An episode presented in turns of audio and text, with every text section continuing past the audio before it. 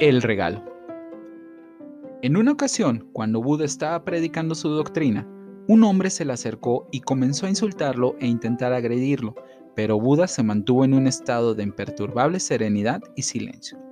Cuando el hombre terminó su acción, simplemente se retiró.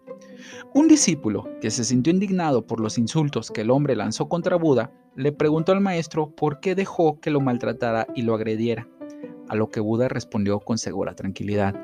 Si yo te regalo un caballo, pero tú no lo aceptas, ¿de quién es el regalo? El discípulo contestó, si no lo acepto, sería tuyo todavía.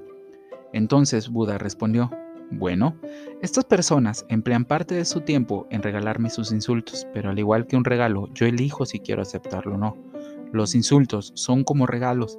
Si los recoges, los aceptas.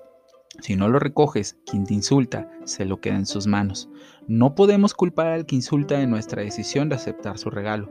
Por esa misma razón, esos insultos son para mí como un regalo que elijo no recoger. Simplemente los dejo en los mismos labios de donde salen.